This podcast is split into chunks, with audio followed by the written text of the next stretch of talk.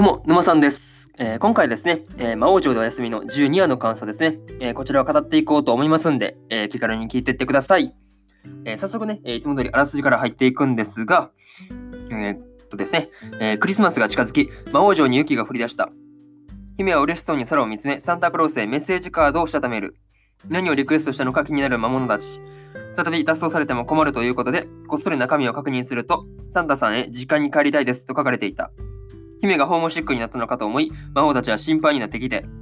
というね、えーアニメ公式サイトからの引用です。ここからね、順次感想になっていくわけですが、まず一つ目ですね。まず一つ目ですね、えー特製のケイトパンツを取りに行こうというところで、えー今回ですね、えー特殊クエストとして、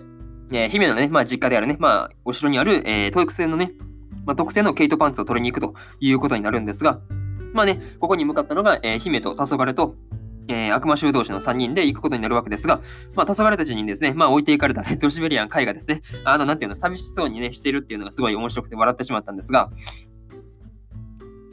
そう、これは結構笑う。なんていうか、そうですね、なんていうの、主に置いていかれたね、なんかもう犬、犬はそうですね、悲しい気持ちになりますみたいなのあったんですけど、あれもう完全に犬扱いされてるのにすごい面白かった。面白かったっていうか、そうですね、すごい笑えるというか、うん、ところがありましたね。うん。そう。まあ結構しおれてんなーって感じだったんですよね。そう。まああとはそうですね、あの、姫のね、あの部屋にやってきたあの女王に対してですね、あの、影武者としてですね、殺菌を使うっていうのには、あの、最初ね、あの、不安しかなかったんですよね。え、大丈夫？絶対これバレるでしょうって思ってたんですけど、いや、バレずに、その、欺けてしまうっていうのがすごい面白かったんですよね。そうそうそうそうそう。いや、もうこれは本当に面白かったよね。いや、いけるんかいっていうね。そう、欺けるんかいってすごいめっちゃ突っ込んだんですけど、うん。これはマジで面白かったね。お母さん何やってんのって感じですよね。そう、これがね、まあ一つ目の感想である、えー特製のケイトパンツを取りに行こうというところで、次二つ目ですね。潜入と姫の恥ずかしい過去というところになるんですが、まあね、聖騎士明星の口からですね、えー姫の過去の話が出てくるんですよね。そう、まあ、出てきた話がね、どれもその、なんていうの、可愛すぎて見ている側としては超燃えるというところですよね。うん、超萌えですよね。うん。いや、もうなんか、なんかエピソードがね、それぞれなんか全部可愛いよねっていうところですよね。そう、まあ、ただね、あの、途中で出てきた暁にはちょっとイラッとしたんですけどね。そう、暁がね、そう、あの、姫のね、舌が短いことを言うところあったじゃないですか。ああれはちょっとね、なんかイラッとしてますよね。そうそうそうそうそうそう。いや、あれはちょっと、あれ逆にイラッとせんと見れた人いんのかなって感じなんですけどね。そうそうそうそうそう。まあ、個人的にはすごいイラつきましたというところですね。はい。まあ、あとは、まあね、姫がね、まあ、恥ずかしさに耐えきれなかったっていうところで、まあね、あの、潜入がまあバレるわけですが、まあ本当にその時は、え、マジバレたけどどうすんのって感じだったんですけど、いや、まさかのね、まあ超夜型人間の明星が、まあ朝日が昇った瞬間に倒れ込むというのはすごい助かったなって感じだったんですけどね。いや、もう本当一瞬焦ったりね、潜入バレたらどうすんのって感じだったんですけど、いや、まさかまさかの大丈夫だったというところですね。いや、もう本当そうですね。なんか意外なところで成功というところで。まあね、なんとかそうですね、無事にその場は切り抜けるっていうね。まあこれがね、えー二つ目の感想である、えー潜入と姫の恥ずかしい過去というところで、まあ確かにね、あの、恥ずかしいね、あの、昔話されると確かに恥ずかしくなるよねっていうところがあるんですけど、まあね、あの、なんていうの、顔がね、ちょっと赤い姫もなかなか可愛かったなというふうに思います。はい。で、次が、えー3つ目ですね。えー元に戻そうというところになるんですが、えースピーチの場面でですね、えー柱の裏にいるステイレス姫のね、まあね、口パクにさっきが合わせるっていうのはすごい、なんていうの、影武者としてのあの本領発揮というか、うん、なかなか見事だったかなというふうなところがありますね。なかなかあれ、コナン、コナンっぽいところありましたよね。そうそうそうそうそう、あの、なんていうの、コナンとアガサ博士のね、ああいうああいう感じのところをちょっと連想させる感じだったんですけど、うん、そうそうそうそうそう、まあ、あとなんか、うん、なんか、なんか個人的にそういう、それが重なったんですけど、どうなんだろうみんなどう思ったのか、ちょっとその辺気になりますね。はい。まあ、あとはそうですね、そこから姫がね、まあ雑な演技で魔王を演じてですね、そう、さっきを取り返していくっていうのがすごい面白かったなというふうに思いますね。うん。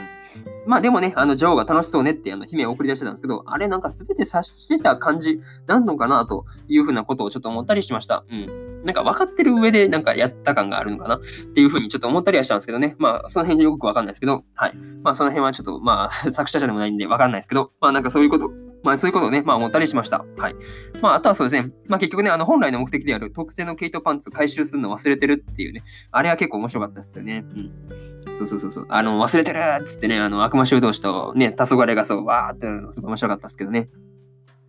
これがね、え3つ目の感想である、えー元に戻そうというところで、えー最後にというパートに入っていくんですが、まあ、今回でね、えー魔王城でお休みも最終回を迎えたわけですが、いやもう今回もね、そうな腹、なかなかね、あの腹抱えて笑ってしまう場面が多かったなというところがありますね。